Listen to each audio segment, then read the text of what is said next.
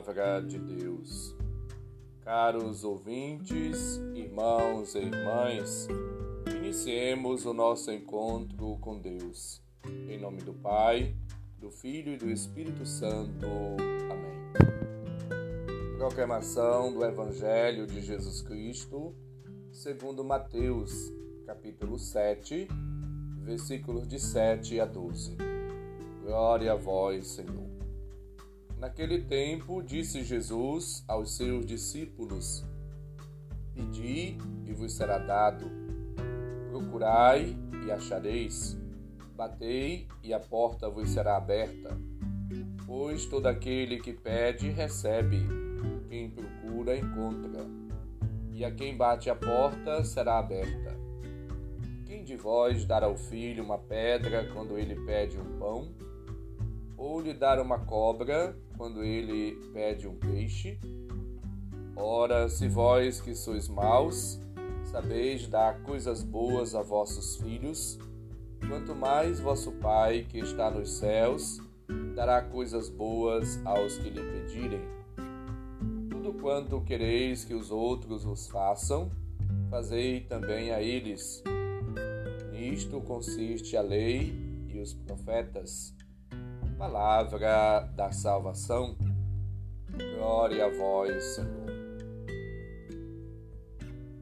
Jesus, ele como mestre, ensina ao modo dos mestres rabinos. Entretanto, dá ensinamentos novos e convida-nos a adentrar no mistério divino. É preciso, portanto, confiar, esperar na presença, na ação, na graça de Deus e do seu Espírito. Viver uma vida em Deus e deixar-se guiar pelo Senhor. A súplica na oração, a oração de súplica, é preciso, portanto, ser realizada com fé. Não há contradição entre os ensinamentos de Cristo que ouvimos anteriormente em Mateus 7. Porque a oração ela deve ser feita com intimidade. E o Pai sabe o que é preciso antes que a gente peça.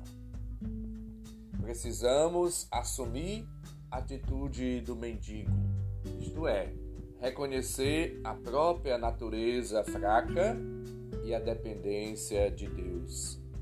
É Deus quem dá e quem, quem dá tudo. Dar a quem pede e abre a porta e os tesouros divinos a quem bate.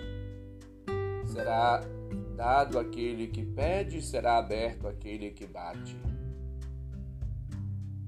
Deus é um Pai amoroso, carinhoso, atencioso e atento.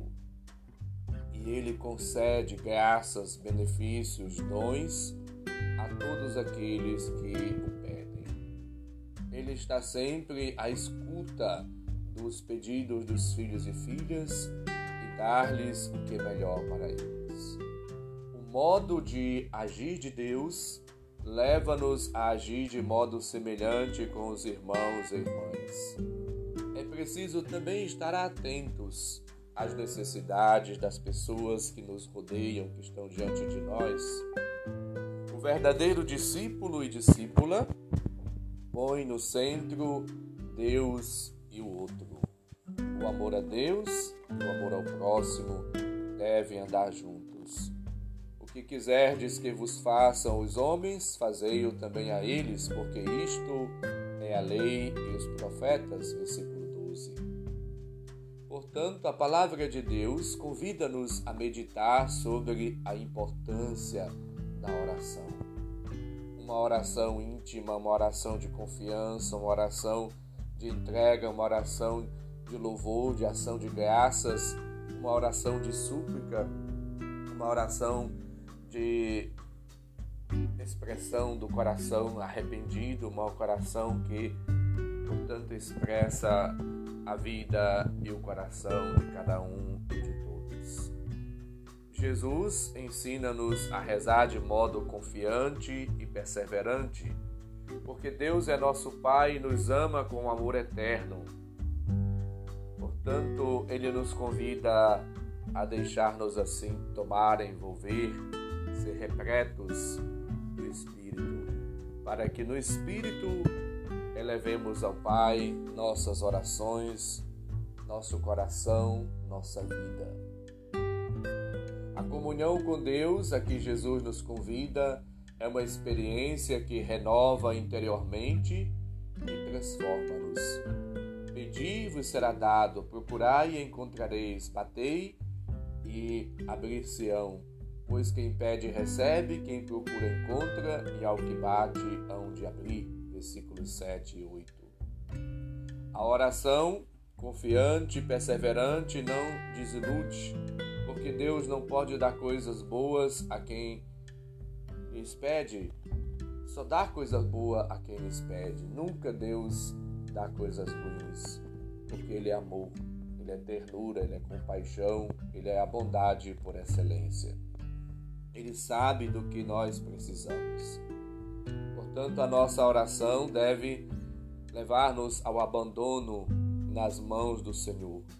Ele que sabe de tudo e tem todos nós em suas mãos. A oração deve começar com o ato de contemplação gratuita, fixando nosso olhar no rosto do Pai misericordioso e deixando-nos assim transformar e inundar pela sua graça, pelo seu espírito, pela sua presença. Precisamos rezar com a alma, com o coração, com a vida. As nossas preocupações, necessidades devem ser o conteúdo da nossa oração. Entregar tudo ao Senhor. E ser fiéis à oração, como lembra-nos Atos 2,42. Ser fiéis a nossa vida, a nossa vocação, os nossos compromissos assumidos no dia do batismo, no dia da consagração, no dia da ordenação, no dia do crisma, primeira Eucaristia, do matrimônio. É preciso viver os compromissos assumidos na intimidade com o Senhor. Viver na presença amorosa de Deus que nos ama e nos convida a uma vida nova viver na intimidade com o Senhor. Portanto, deixemos-nos assim sempre transformar pela presença, pela graça, pelo Espírito de Deus. Sejamos pessoas de oração.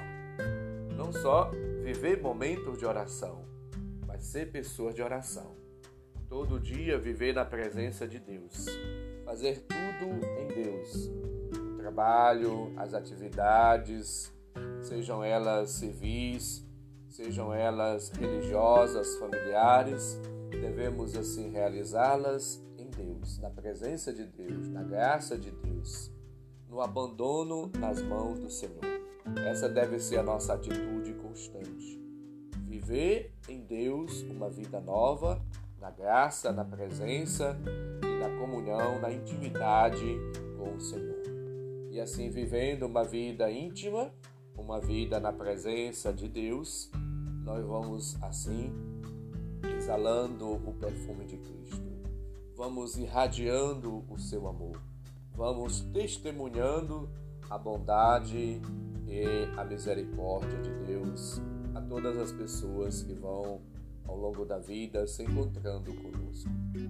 Supliquemos as luzes, as graças e as bênçãos do Senhor e vivamos como pessoas de oração diante de Deus e dos outros e façamos sempre a vontade do Senhor.